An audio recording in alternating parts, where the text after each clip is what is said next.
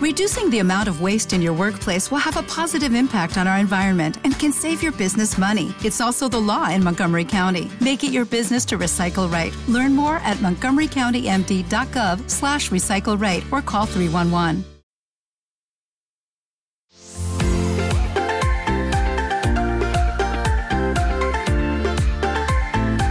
¿Conoces lo suficiente sobre violencia sexual o quieres conocer más? Te invito a ser parte de este ciclo de podcast llamado Máscaras de Identidad, donde tu mejor aliado es la información.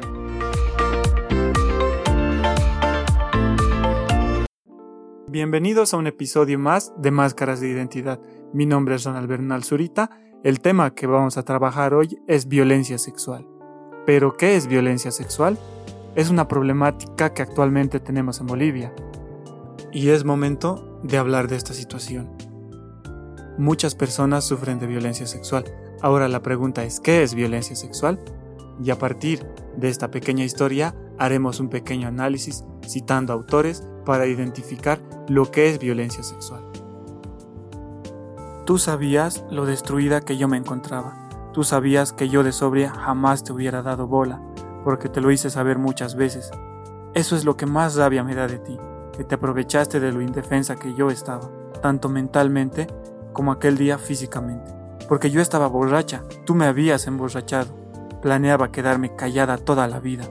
Pero al enterarme que cuentas esta situación, presumiéndola, me doy cuenta de que te mereces que la gente sepa la verdad. Porque no, tú y yo no tiramos, tú me violaste. Para la Organización Panamericana de Salud, la violencia sexual es cualquier acto sexual, la tentativa que va dirigida contra la sexualidad de una persona, mediante la presión independientemente de su relación con la víctima. En todo caso, el agresor podría llegar a ser un familiar, un vecino y en este caso hasta tu mejor amigo. Pero escuchemos un poco más sobre esta historia.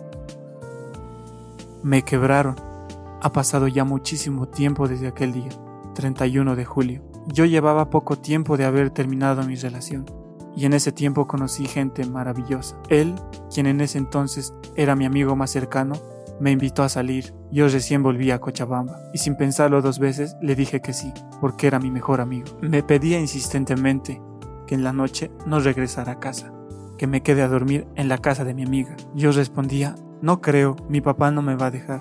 Fuimos a una fiesta donde casi todos estaban borrachos. Tomé tres vasos y decidimos irnos. Fuimos a una fiesta. Llegamos a una casa que estaba totalmente vacía. No habían más que dos personas y mi grupo de amigos. Me serví un vaso y empecé a bailar con mis amigas. Él empezó a pasarme vasos con cada vez más frecuencia.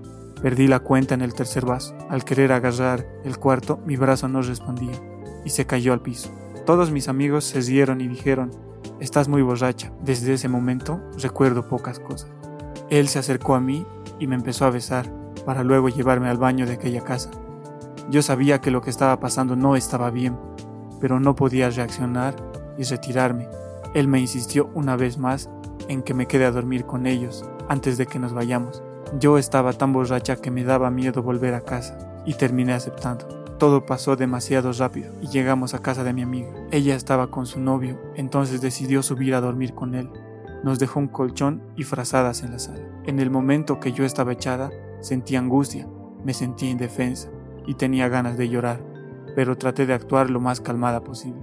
Es tu mejor amigo, cálmate, me decía en la cabeza. Él me agarró y comenzó a besarme. Lo siguiente que recuerdo es tenerlo encima de mí, teniendo evidentemente relaciones sexuales conmigo a la mañana siguiente, él quería que pasara exactamente lo mismo. Y yo, para no crear ningún tipo de problema con él, lo único que atiné a decir fue, vamos arriba con los chicos.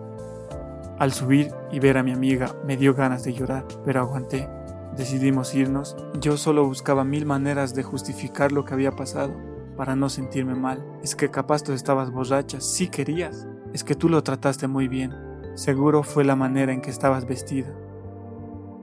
Para la coalición de programas de agresión sexual de Nuevo México, la violencia sexual es todo acto intencional de naturaleza sexual que es forzada en otra persona, sin importar su relación, mediante fuerza física, coerción, intimidación, humillación, causando o tomando ventaja de la intoxicación por drogas o alcohol de otra persona, o tomando ventaja de la inhabilidad de otra persona para dar su consentimiento.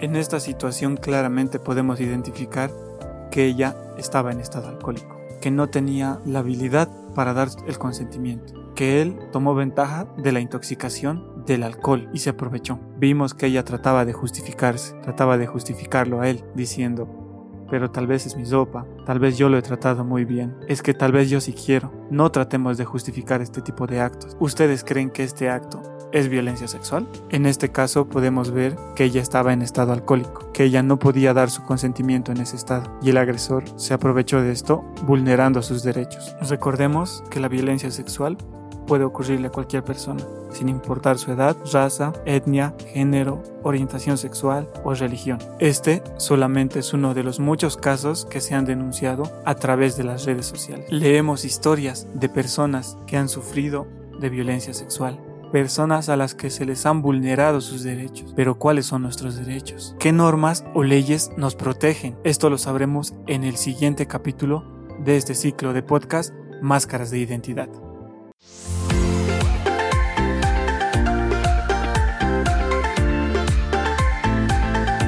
De este espacio de reflexión junto a Máscaras de Identidad, porque cada cicatriz cuenta una historia cada historia deja una cicatriz. No dejemos que la historia se repita, solamente aquí en Edúcate Sociex. With the Lucky Land slots, you can get lucky just about anywhere. This is your captain speaking. Uh, we've got clear runway and the weather's fine, but we're just going to circle up here a while and uh, get lucky. No, no, nothing like that. It's just these cash prizes add up quick. So I suggest you sit back, keep your tray table upright, and start getting lucky.